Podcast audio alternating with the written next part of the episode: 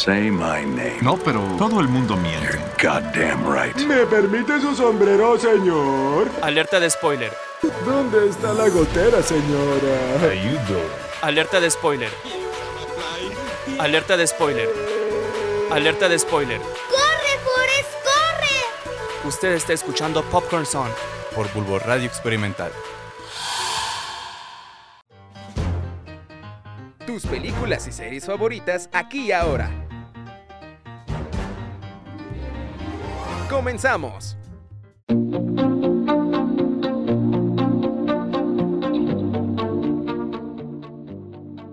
Hey, ¿qué onda mi bebesaurio foráneo amante del atún, el cine y la maruchan? ¿Cómo estás, precioso? Y como ya sabes, esto no es una pregunta, es una afirmación porque estoy seguro de que estás súper, súper precioso. El día de hoy es un juevesito, ya por fin.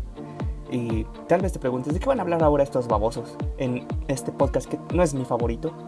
Bueno, pues yo te voy a decir, debería de ser tu podcast favorito porque le echamos muchísimas ganas, ¿eh? Semana con semana ahí andamos y aquí estaremos por el tiempo que dure. Pero pues sí, por si te lo estabas preguntando, eh, esta vez dijimos, "Hmm, ¿de, qué, ¿de qué iremos a hablar esta semana? Mm, y yo dije, pues hay que hablar de nuestros directores favoritos, ¿no? ¿Qué opinan, Chavisa? Y, y dijeron, pues va, cámara, cámara. Y pues aquí estamos, hablando de nuestros directores favoritos. Eh, comenzando conmigo, con Moa, con su servilleta Emanuel El Mane Benítez. Tengo que reconocer que hay muchos directores que sí considero que tienen un muy buen trabajo, que, que su, su manera de llevar a la pantalla sus películas son muy chidas, pero eso no quiere decir que tenga como tal un director favorito, porque eso es muy difícil. Eh, pero yo creo que si tuviera que escoger a alguien sería al señor Christopher Nolan. Así es, el mismísimo Christopher Edward Nolan, nacido un 30 de julio de 1970. Así es, este señor tiene sus 50, sus 50 años y es digno de ser todo un sugar daddy. Que sin broncas aquí estoy, señor, cuando usted me diga, aquí yo se lo firmo donde sea. Él yo creo que sí podría ser de mis directores favoritos, o también podría ser el señor Tarantino. Pero yo creo que me iría más por Christopher Nolan, porque sin- sus, sus películas tienen algo que no solo me atrapan a mí, estoy seguro que han atrapado a muchos de ustedes. Además de que él no solo es director, también es guionista, productor y sobre todo lo que más me enamora es que es británico. Así es el señor eh, Christopher Nolan. Nació en Westminster, Londres, Inglaterra. Y no solo es que él tenga el don, el único en la familia de, trabajar chido en el cine, sino que su hermano, el señor Jonathan Nolan, también le hace a la escritura y de hecho ha, sido un gran compinche en cuanto a todos sus, eh, sus primeros pasos, bueno, hasta la fecha, con sus, sus películas, ya que mm, Christopher Nolan, digamos que saltó a la fama con su segundo largometraje que fue Memento. Memento, que por si no la ubican, es una película muy chida, muy cool. Creo que está disponible en Netflix. Y pues sí deberían de darle un- un- una, ojeada porque está muy chida. Y trabaja con una de las cosas que más le gusta a su director, que es con los saltos del tiempo. Este, o sea, todo lo que tenga que ver con el tiempo en general. Este señor ama hacerlo y lo lleva de una manera muy cool a la pantalla. Por ejemplo, Memento, que este el protagonista tiene una sin llegar a tantos spoilers, el protagonista tiene una especie de amnesia y resulta que mataron a su esposa. Entonces, pues esto es lo que tiene que eh, con lo que juega mucho Christopher Nolan, que pues en sus ligeros eh, recuerdos de amnesia de este chavo pues, va armando una pieza muy muy chida hasta que pues, al final ya sabemos qué es lo que pasa. Y, bueno, para que no te spoile tanto, échale mejor una, una vista a esta película, Memento de Christopher Nolan, para que veas de lo que te estoy hablando. Y justo de esto es de lo que, eh, de lo que me enamoró su, su forma de trabajar de este señor. Ya que eh, a pesar de todo esto, él sigue con, con esa temática. Son muy pocas las películas las que no trata sobre- de hablar sobre el tiempo y de esto. Porque, por ejemplo, tenemos Dunkerque, que es una película muy chida, muy cool, que no tiene nada que ver con esto. Al contrario, esta es una película basada en la Segunda o Primera Guerra Mundial, no, creo que es la primera, en la cual eh, la dirige de una manera muy cool, que de hecho sale Harry Styles. Sí, Harry Styles creo. Y, y hace una muy buena actuación, ¿eh? o sea, y, y está muy chido. Y no tiene nada que ver con el tiempo, y al contrario, tiene que ver mucho con, con cómo se vivió la guerra en, en esta isla que se llama Dunkerque, que es donde quedaron atrapados un buen de soldados gringos o británicos. No, británicos creo. Este, y pues como sus mismas familias son las que van por ellos. Es una, basado en una historia real, obviamente. Y, y simplemente la dirección, la imagen, la actuación, muy, muy chida. Sin embargo, ahí es donde creo que también tiene un poco su talón de Aquiles el señor Christopher Nolan. Ya que eh, en lo personal siento que dirige muy bien, pero muy bien a lo que son actores hombres y actores niños. Pero creo que su fuerte no es para nada las eh, actrices. ¿Esto por qué te lo digo? Mm, bueno, tal vez hayas visto las películas de el, The Dark Knight, El Caballero de la Noche. Y honestamente ahí las actuaciones eh, de las protagonistas femeninas no se me hacen tan buenas. Por ejemplo, en la última, la del Caballero de la Noche Asciende, donde también trabaja con el Tom Hardy. Tom Hardy, así es. En esta película trabajó con Tom Hardy, al igual que en Dunkerque. Pero aquí es donde les comento esto. Que la neta no está tan chida la actuación de la muerte de. La muerte de Miranda Tate, la hija de Ra's al Ghul. Creo que es de las peores en la historia, no solo de Christopher Nolan, sino del cine en general. Simplemente buscan muerte de Miranda Tate en YouTube y vas a ver que sí es algo como que muy decepcionante. Pero sin embargo nos ha demostrado en su última película que ya está en cines, por si quieres ir, pero con tu sana distancia. Así es, estoy hablando de Tenet. Esta película que eh, se estrenó apenas hace unas semanitas, por fin. Aquí sí, la neta, mis respetos para su dirección porque trabaja de una manera muy chida con lo que es esta um, protagonista Elizabeth Debicki. Que la neta, uff, mis respetos para ese casting. Porque no solo tiene a ella, sino que también trabaja con lo que es eh, John David Washington, Robert Pattinson, eh, Michael Caine, otra vez. Creo que es uno de sus actores favoritos, igual para sus películas. Y la neta en esta película sí me hace pensar que el señor Nolan está hecho para hacer este tipo de películas de saltos en el tiempo y que te dejan más confundido que, que extasiado. Porque sí en algunas escenas, no solo de esta, sino también de bastantes películas como lo que es Interestelar eh, o incluso hasta Memento, sí te confunde un poquillo en cuanto, ah, caray, ¿qué pasó? Espera, espera, ya no entendí, así te dejo. Así que bueno, si quieres arriesgarte un poquillo e ir al cine con tu sana distancia, tu cubrebocas y tu gel antibacterial, te recomiendo que vayas a ver Tenet, porque sí está muy chido. También tenemos, como ya les había comentado, la película de Interstellar, que eh, sin duda es de mis favoritas, donde también tiene un muy buen casting. Estoy hablando de que esta película se estrenó en el año, si no mal recuerdo, fue en el 2013, 2014, algo así.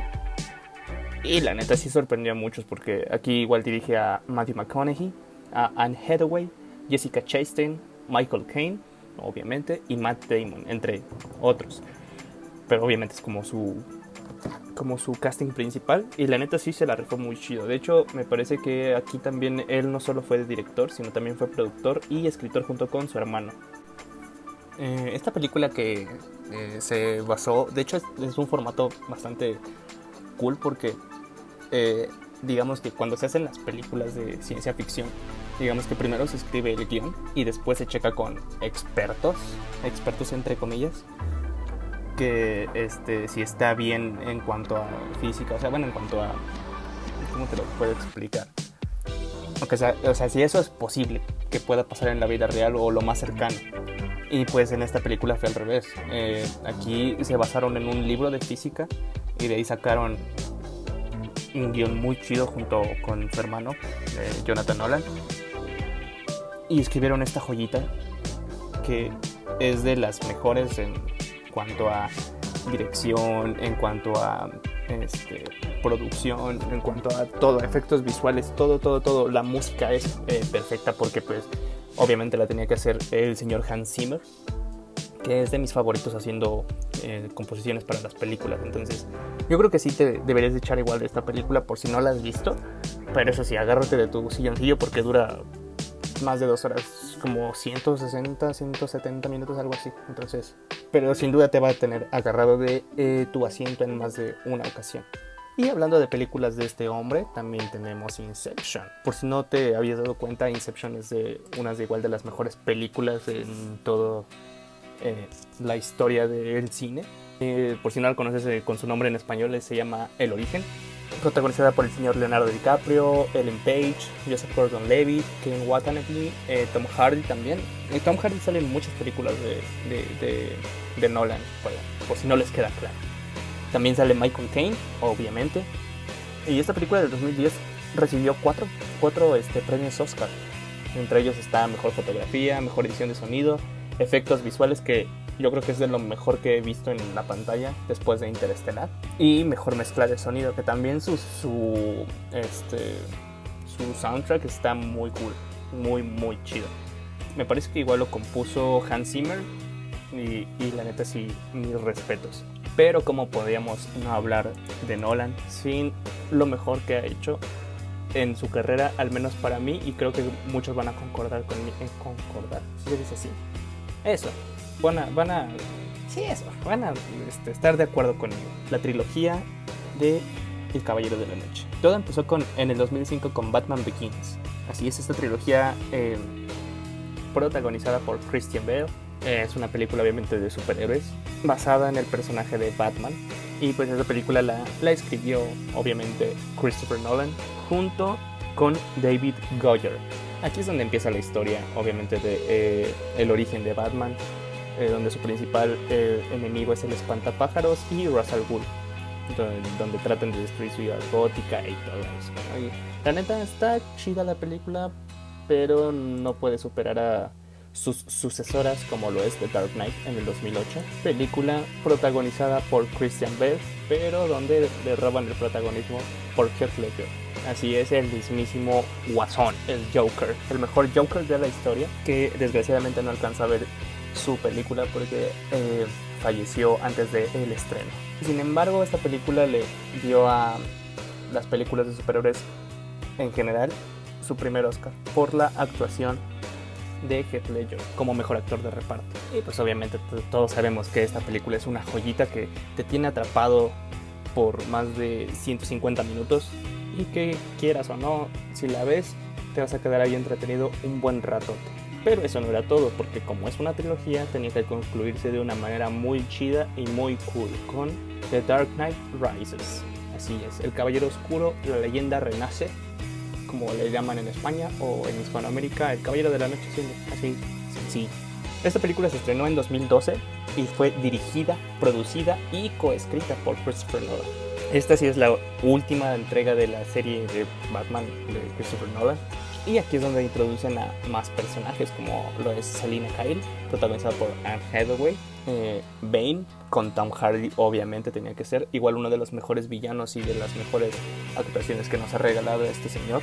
Y bueno, esta película tuvo su estreno mundial en Nueva York en julio del 2012. Esta película recaudó más de mil millones mundialmente en taquilla, siendo la segunda película de la serie de Batman y por extensión la segunda película basada en un personaje de DC en ganar esa cantidad. Porque pues así es Batman, es el que vende, tenía que ser el millonario. Pero bueno, por si sientes que ya te estoy aburriendo lamiéndole las botas al señor Christopher Nolan, te dejo mejor con mi compita el Tony, que también te va a hablar de su director favorito, así que espero que lo disfrutes. Nos escuchamos en una semanita, ¿vale? Besitos, bye. 3, 2. Hola amiguitos de Popcorn Song, ¿cómo se encuentran el día de hoy? Yo espero que estén orgasmeados de felicidad. Como decía el Wherever Tomorrow, ¿no? El, día de hoy, en esa semanita, toca un tema bastante pachoncito, bastante bonito y bastante fugaz. Va a ser rápido, que va a ser la recomendación de nuestros directores de cine favoritos. Eh, si tú tienes un director de cine favorito, coméntalo aquí en los comentarios y recomienda una película, ¿no? Que, que pues, para ti sea muy especial. El día de hoy yo les voy a traer a ese director que es eh, muy importante para mí, porque pues ¿no? Sus películas marcaron un antes y un después dentro de lo que yo conocía de, de cine. Ese director es Wes Arneson, ese director que le gustan mucho los colores cálidos, como el amarillo, el naranja, esos colores que te dan, que te dan hambre, como McDonald's. Ah, bueno, ese director, pues en realidad sus películas eh, no varían tanto. Es, siempre trata como un tipo de drama comedia. En sus películas no cambian mucho de idea. Podría parecer que incluso es son como ramas de lo que él hace, ¿no? No es como otros directores, por ejemplo Iñárritu, que van variando de su tipo de cine. Es de esos directores que pues les gusta plasmar una idea sobre lo que ellos eh, aman del cine, como podría ser Martin Scorsese, que él habla mucho sobre la nostalgia en sus películas, no sé si lo han notado. Siempre sus películas terminan con, con un final de, con la persona eh, eh, sola alrededor, bueno, en los lugares donde la persona le gustaba estar con, con, las personas que añora, no sé si me doy a entender. Entonces este mismo director, Wes Anderson, hace lo mismo con sus películas. Mm, la primera que vi de él y que es de mis películas favoritas en la actualidad y que vi un típico domingazo en la casa en el canal 5 es El fantástico señor zorro esta película de 2009. Se estrenó el 4 de diciembre de 2009 aquí en México. Eh, bueno, a mí me, encanta esta película, me encanta la comedia que, tiene. Son animalitos, eh, bueno, es de un zorro. La trama se centra en el fantástico señor zorro. Eh, un zorro que pues trata de luchar contra lo salvaje de su identidad, lo salvaje de pues de su naturaleza, ¿no? Trata de ser una mejor persona y de eso se trata la película, ¿no? Obviamente, obviamente con mucha comedia y bla, bla, bla. Eh, la segunda película que me encantó de él y que perdió en los Oscars, el, esta película estaba nominada junto a Spider-Man. Eh, hablo de Isla de Perros del 2018. Esta película, pues, ¿qué te puedo decir? Eh, es una extensión casi del fantástico señor Zorro, el mismo tipo de animación, stop motion. Y pues la trama trata sobre de que el alcalde de una ciudad japonesa en, un futuro no muy lejano eh, condena a los perros a una isla, al exilio en una isla, la isla de basura de los perros, porque ha surgido un coronavirus perruno y hay que pues censurarlos, ¿no? Eh, ¿Qué te puedo decir? Es una película sobre perritos. ¿Te gustan los perritos? Obviamente te va a gustar esta película de perritos. Y la última recomendación sería Chan Chan Chan del año 2014. Esa película es pues con actores de carne y hueso, ¿no? como empezó Wes Anderson. Esta película de El Gran Hotel Budapest. Es, pues, como, es, una, es una película que pues, tiene como tema principal el McCaffin del Gran Hotel Budapest trata sobre pues una historia de amor eh, también de pues nostalgia. Es un poco como Titanic una señora que ya está vieja y viene a contarte una historia que vivió hace muchos años. E igual de esta forma llega el dueño del hotel Budapest y pues cuenta cómo es que se hizo dueño del gran hotel Budapest no quién podría olvidar esos personajes como Agatha y el chico del lobby no entonces ese sería mi director favorito por ahora Wes Anderson y sus tres películas, Isla de Perros, El Fantástico Señor Zorro y El Gran Hotel Budapest. Ahí se las dejo de tarea. Nos vemos hasta la próxima. Chao.